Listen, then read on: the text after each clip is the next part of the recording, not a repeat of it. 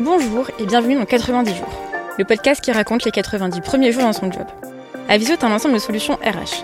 Je suis Canal Compte, community builder chez Avisio. Nous connectons les meilleurs talents avec les plus belles entreprises de l'écosystème startup. Une fois par mois, j'invite un expert métier à partager son expérience des trois mois de sa prise de poste. Peu importe le niveau de seniorité, une prise de poste c'est un peu comme une rentrée des classes. Nouveaux collègues, nouvelles missions, nouveaux objectifs. Bref, on sort complètement de sa zone de confort. Mais rapidement, on se trouve des repères. D'ailleurs, on dit qu'il faut environ 21 jours pour adopter une nouvelle habitude et 90 pour l'ancrer dans notre quotidien. Ici, nos invités nous partagent les méthodes et les outils qu'ils ont découverts pour bien vivre leurs premiers mois et vous aider à votre tour dans votre prise de poste. Mai 2021. C'est à ce moment-là qu'Henri, CEO d'Avisio, met en relation Clara avec William, CEO d'Asphalt. Avant d'être part-time CMO, Clara a été Social Media Digital Manager à la Française des Jeux. Puis, elle est ensuite devenue la Global Head and Brand Content de Mythic et a enfin rejoint Swile en tant que Brand and Content Director.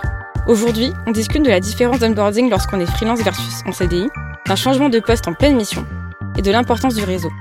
Bonne écoute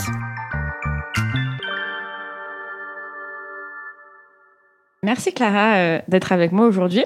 On va parler de, de, ton métier de marketing consultante et de ton expérience et de ce que tu as vécu avant.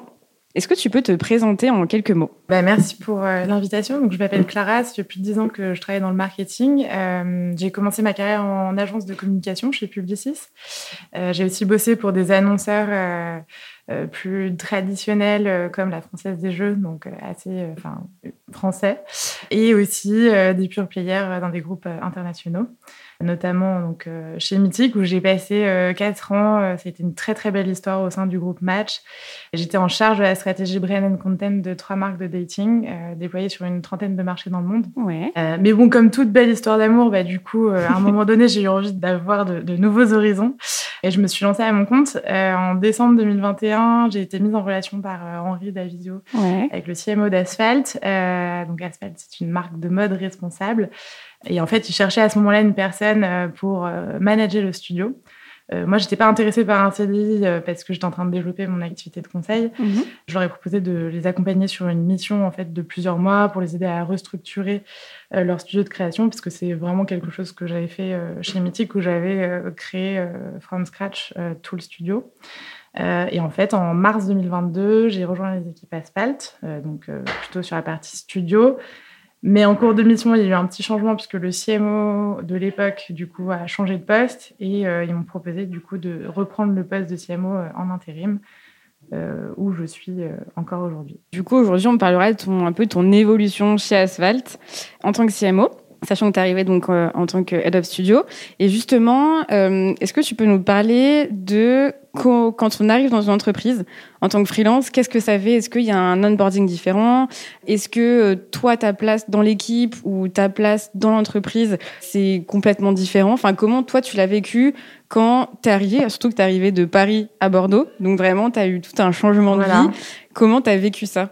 Écoute, l'onboarding, à vrai dire, c'est fait de manière assez... euh, Enfin, comme si j'étais salarié. Euh, Il y avait un, un gros enjeu de management, donc de fit euh, avec les équipes et de présence, d'où le fait qu'effectivement, j'ai changé de ville aussi. Donc finalement, l'onboarding s'est passé de manière... Enfin, vraiment comme si j'étais intégrée aux équipes.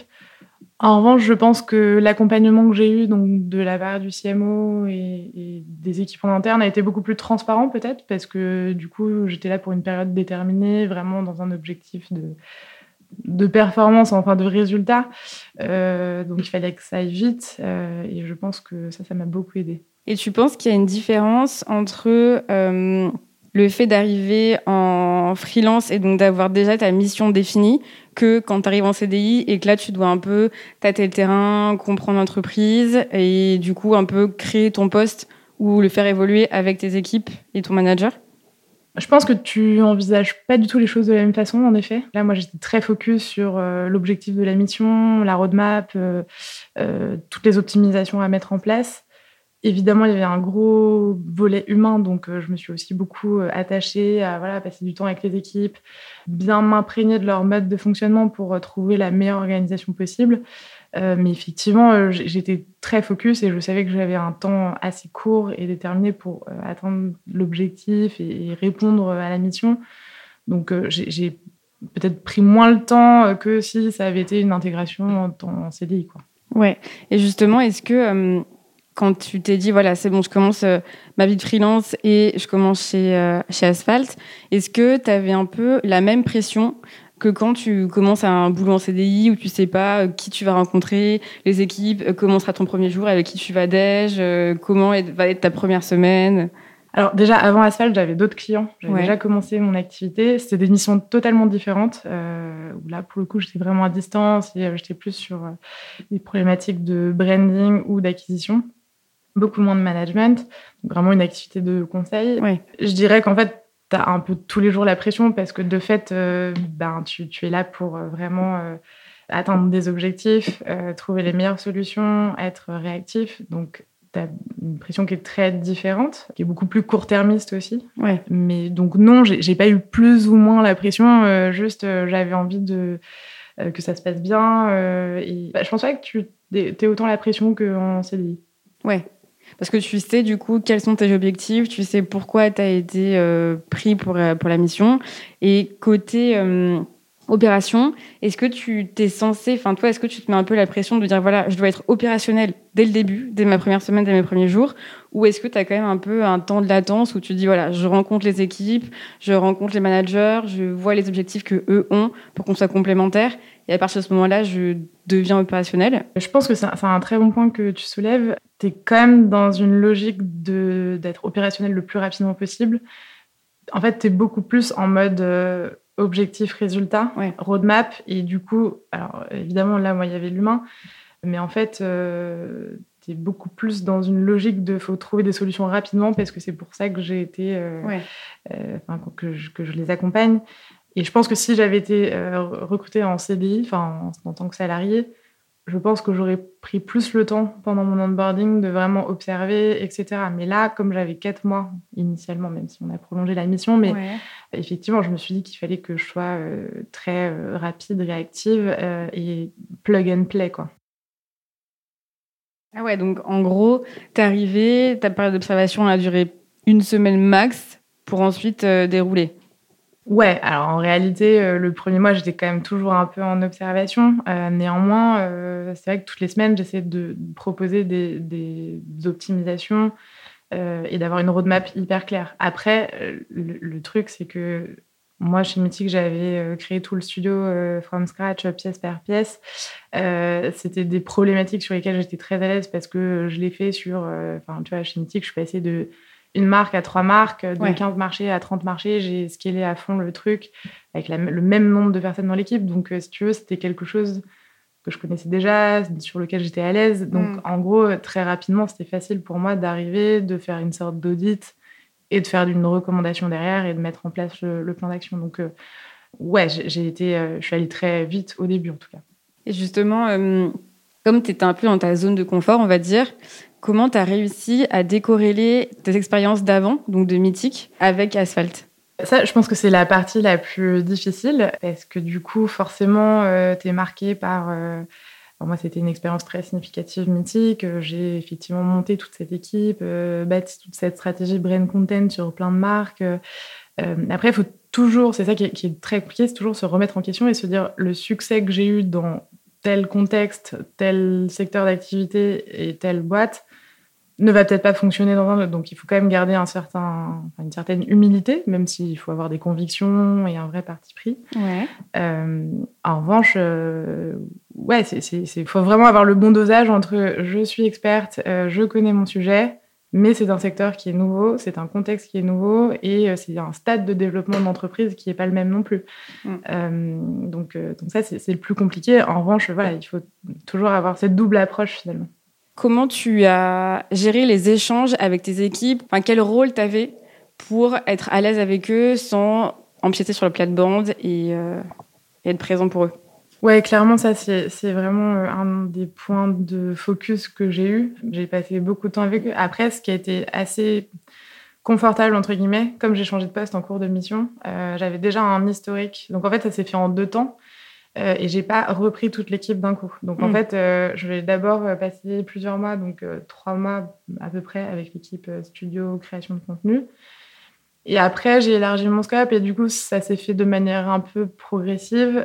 et j'avais déjà en tête les problématiques de l'équipe marketing au global, au-delà de mon scope. Et ça, ça a été, enfin les problématiques, en tout cas les, choses sur lesquelles je devais mettre une attention particulière.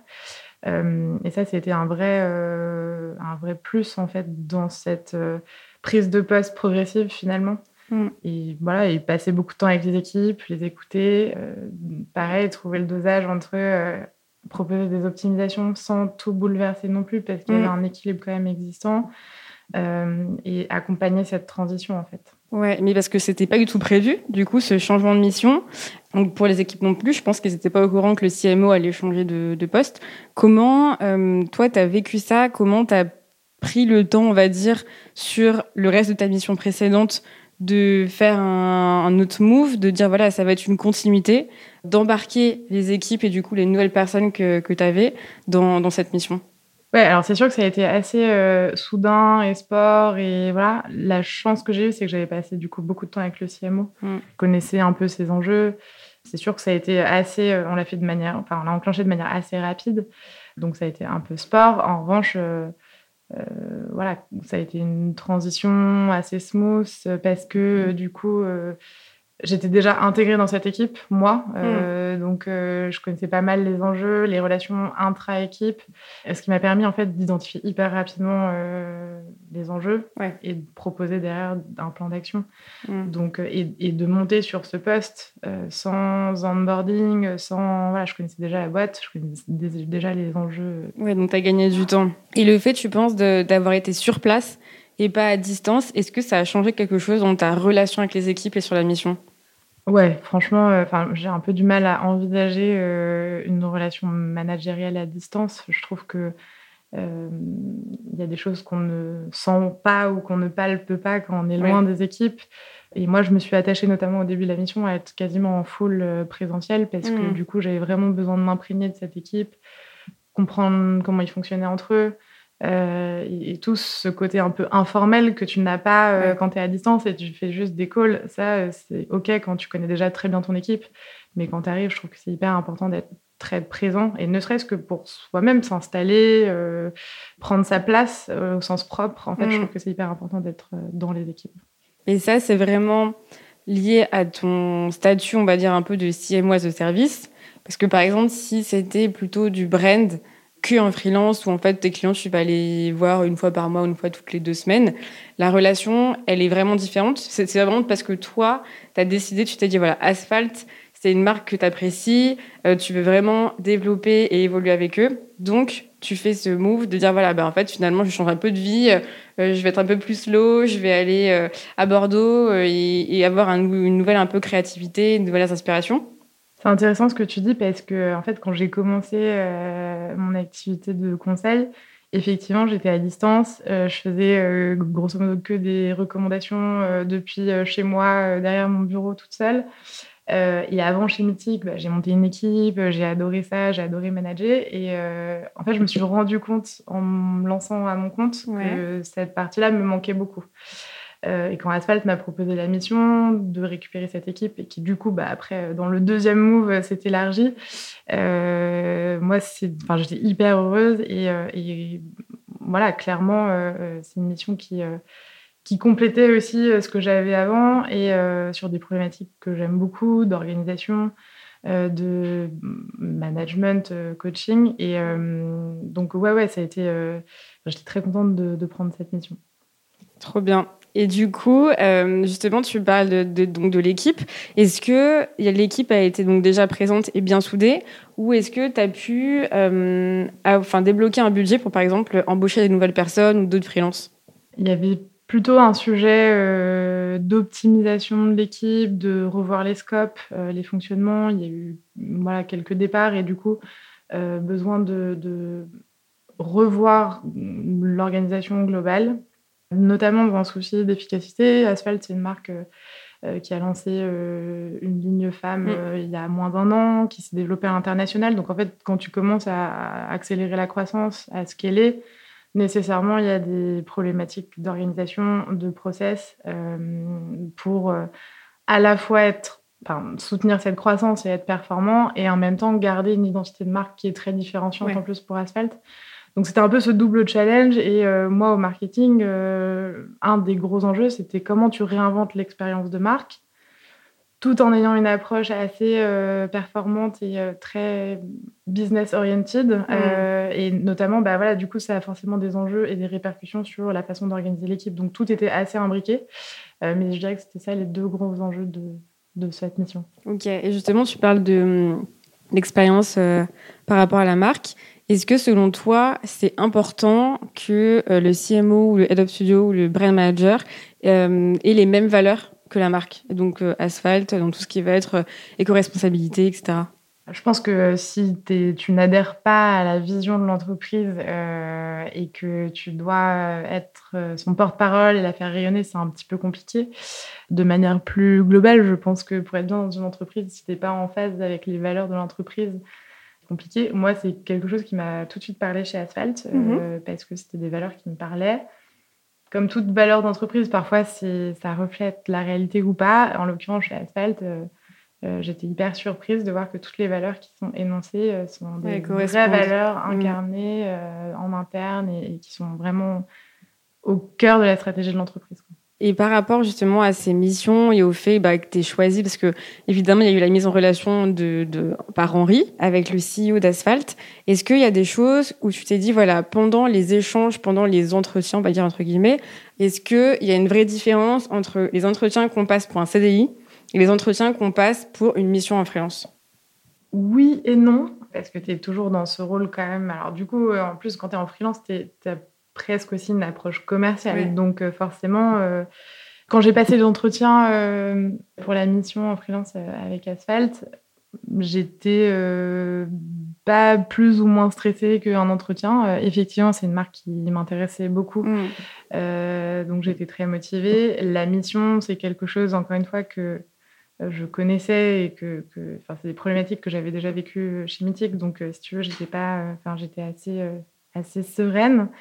Après, il y a toujours le côté fit euh, humain qui est important, même quand tu es en freelance, parce que mine de rien, euh, euh tu as envie de construire une relation durable, même si c'est plus court-termiste. Mais euh, je trouve qu'en plus, quand tu es freelance, tu as quand même le luxe de choisir les gens avec lesquels, oui, lesquels surtout que tu peux très bien travailler pendant six mois avec une entreprise, puis deux ans après revenir, donc il faut créer bien. Quoi voilà, pour moi, après, je l'ai pris plus comme un échange, de bien comprendre tout de suite quels étaient leurs enjeux, là où ils attendaient euh, une expertise. Euh, est-ce que moi, j'avais euh, le bon profil pour y répondre? Et voilà, c'était plutôt des points que je voulais checker, mm. mais j'avais pas un stress particulier. Et donc, tu as commencé en mars. Est-ce qu'il y a des choses que tu ne ferais pas? Si tu te, ton, le toit de mars 2022 euh, et aujourd'hui, est-ce que tu te reverrais un petit message? Qu'est-ce que tu te dirais? Je me dirais que hum, peut-être euh, je, me suis jetée dans l'action trop vite. Euh, après, je, suis aussi comme ça, donc mais je le sais. et, peut-être que j'aurais dû, même si j'étais dans une, un cadre de mission, peut-être hmm. encore prendre un peu plus de temps pour bien cerner les enjeux, l'historique, et notamment, alors ça, je pouvais pas le savoir, mais comme il y a eu ce changement de poste en cours de route, c'est vrai que bah, j'ai tout appris un peu sur le tas. Ouais. Euh, et je pense qu'effectivement, ce moment d'onboarding, de passation du début, en fait, il est crucial parce qu'en fait, euh, après, tu n'as plus le temps de le faire, de prendre le temps de comprendre les rouages, les enjeux et le business parce que tu vois c'est moi c'est un business que je connaissais pas du tout. Je venais du dating plutôt du service. Mhm. euh, donc euh, voilà comprendre au-delà de son expertise du marketing et de la façon dont fonctionne le marketing globalement. Euh, tu vois tous les métiers de production de style moi c'est des choses enfin des métiers que je connaissais pas du tout. Et, mhm. et, je regrette au début de pas avoir passé plus de temps avec ces personnes là ok. Enfin je regrette. Oui c'est ce que j'aurais fait. T'aurais, voilà, aurais aimé faire ça quand quand t'es arrivé. Et est-ce qu'il y a des choses que tu fais mais que tu ne devrais pas faire? Je vais plutôt reformuler euh, ta question dans l'autre sens.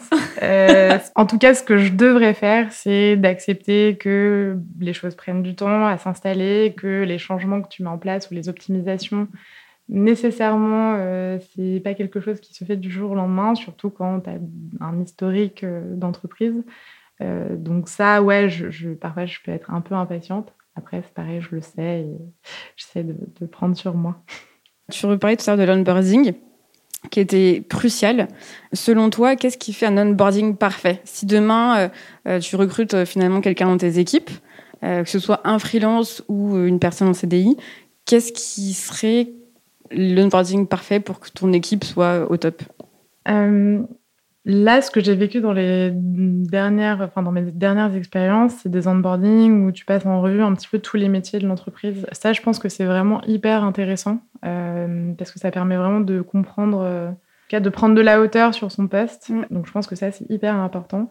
Je pense que quelque chose qui est crucial aussi sur les onboarding, c'est euh, de passer beaucoup de moments, enfin, du temps de manière informelle c'est bête, mais euh, les déj, les cafés, les pots de départ, c'est des moments où en fait euh, on parle des sujets du quotidien de manière euh, complètement différente et, ça permet en, tant que nouvelle arrivée de cerner davantage les mécaniques, les relations intra-équipe, inter-équipe, les points d'optimisation à mettre en place parce que les gens du coup se libèrent aussi et, ont une approche peut-être un peu moins euh, un peu moins formelle. Hmm. Et en tant que manager, je pense que c'est hyper important aussi de comprendre ça.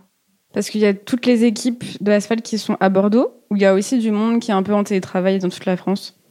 Non, euh, quasiment 100% des équipes sont à Bordeaux. Parce que pour le, pour le secteur, c'est important d'être sur place, ou c'est vraiment lié à ce que tu viens de dire, de créer un vrai lien, de savoir euh, qui bosse avec qui, qui bosse comment, pour avoir une meilleure synergie d'équipe? Le full remote, ça peut marcher sur certains types de métiers. Mm. Là, en l'occurrence, tu vois, typiquement, l'équipe produit, ils passent leur journée à refaire des prototypes. Mm. Tu as le côté matière. En fait, c'est quelque chose typiquement par définition que tu peux pas faire en remote. Mm. Euh, il y a beaucoup d'essayages, de réajustements de prototypes. Du coup, c'est très important que les équipes soient ensemble. Et pour le marketing, cette proximité avec l'équipe produit, elle est hyper importante parce que si tu veux créer, une, enfin, raconter une histoire autour d'un produit, un pull, un jean, mhm. euh, mais que tu sais pas du tout comment ça fonctionne et que tu vois pas passer les protos, bah, c'est compliqué. Donc, c'est hyper important que toutes les équipes soient vraiment au même endroit. Et donc, en l'occurrence, dans nos locaux à Bordeaux. Ok. Et si tu avais euh, deux, trois choses à dire à soit un futur euh, CMO freelance, soit un head of studio, ce serait quoi? Alors les trois conseils que je donnerais, c'est le premier, c'est vraiment s'inspirer partout, tout le temps, euh, se dire que en fait les bonnes idées, elles peuvent venir de n'importe où, n'importe où, euh, de voilà, de vraiment se, forcer à avoir plein d'échanges avec plein de gens, et rencontres. Et, souvent aussi, moi, ce que j'ai constaté, c'est que les bonnes idées, elles viennent avant tout de l'équipe. Mm. Donc, euh, être vraiment dans le dialogue constant avec son équipe. Euh, le deuxième point, c'est être créatif pour trouver des solutions à chaque situation. Et quand je dis créatif, euh, je ne parle pas d'idées de, campagne ou voilà. Ouais, plutôt débrouillard, euh, savoir rebondir. Exactement. Et surtout dans cet univers startup où en fait, bah, tu es tout le temps challengé. Moi, j'étais chez Mythic, alors une vieille, très vieille startup. Néanmoins, c'est un milieu hyper concurrentiel. Et en fait, on passe notre temps à changer les plans, à réfléchir à de nouvelles idées. Et du coup, euh, c'est hyper important d'avoir une sorte de petit euh, backlog, euh, tu vois, de dispositifs que tu peux mettre en place. Moi, c'est comme ça, bah, d'ailleurs, que j'ai sorti un podcast au moment du confinement. C'était une idée que j'avais en tête. Enfin, j'avais préparé le truc depuis un an et demi. J'avais jamais réussi à le sortir. Et le jour du confinement, bah, trop bien, c'était pile le moment. et ça a été un super beau projet. Enfin, donc, je pense qu'il faut vraiment être capable, avoir cette capacité de dégainer euh, des idées euh, comme ça et trouver des solutions hyper facilement. Ouais, toujours avoir un petit plan B dans la poche. Euh. Sans parler de plan B, mais en tout cas, d'avoir, tu vois, de, que ça fuse, quoi, et de se mm. dire, bah, en fait, dans nos métiers, et a fortiori dans cet écosystème startup, scale-up, ça change tout le temps. Donc, en fait, il faut, faut pouvoir s'adapter et de manière créative trouver une autre façon d'envisager son plan marketing. Quoi. Mm. Et le dernier point, euh, je pense que c'est euh, s'entourer des bonnes personnes. Euh, bah, en plus, je pense que chez Avisio, vous savez, hein, le réseau, c'est quand même assez important. moi, ça m'a toujours servi, que ce soit là quand j'ai développé mon activité, ou pour trouver des jobs, ou pour justement ben, trouver des nouveaux partenaires, pour créer du contenu, pour euh, créer des campagnes. C'est vraiment, euh, je pense, un des points clé, alors de beaucoup de métiers, mais à fortiori de CMO. Ouais. Eh ben parfait. Merci beaucoup. Je ne sais pas si tu as un dernier truc à dire.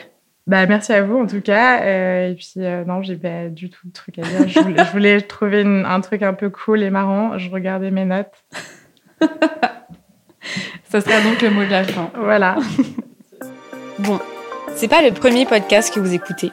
Vous savez quoi faire, vous connaissez parfaitement la to-do, Apple Podcast, Deezer, Spotify, 5 étoiles, un gentil petit com, et voilà. Un grand merci et à bientôt pour un nouvel épisode.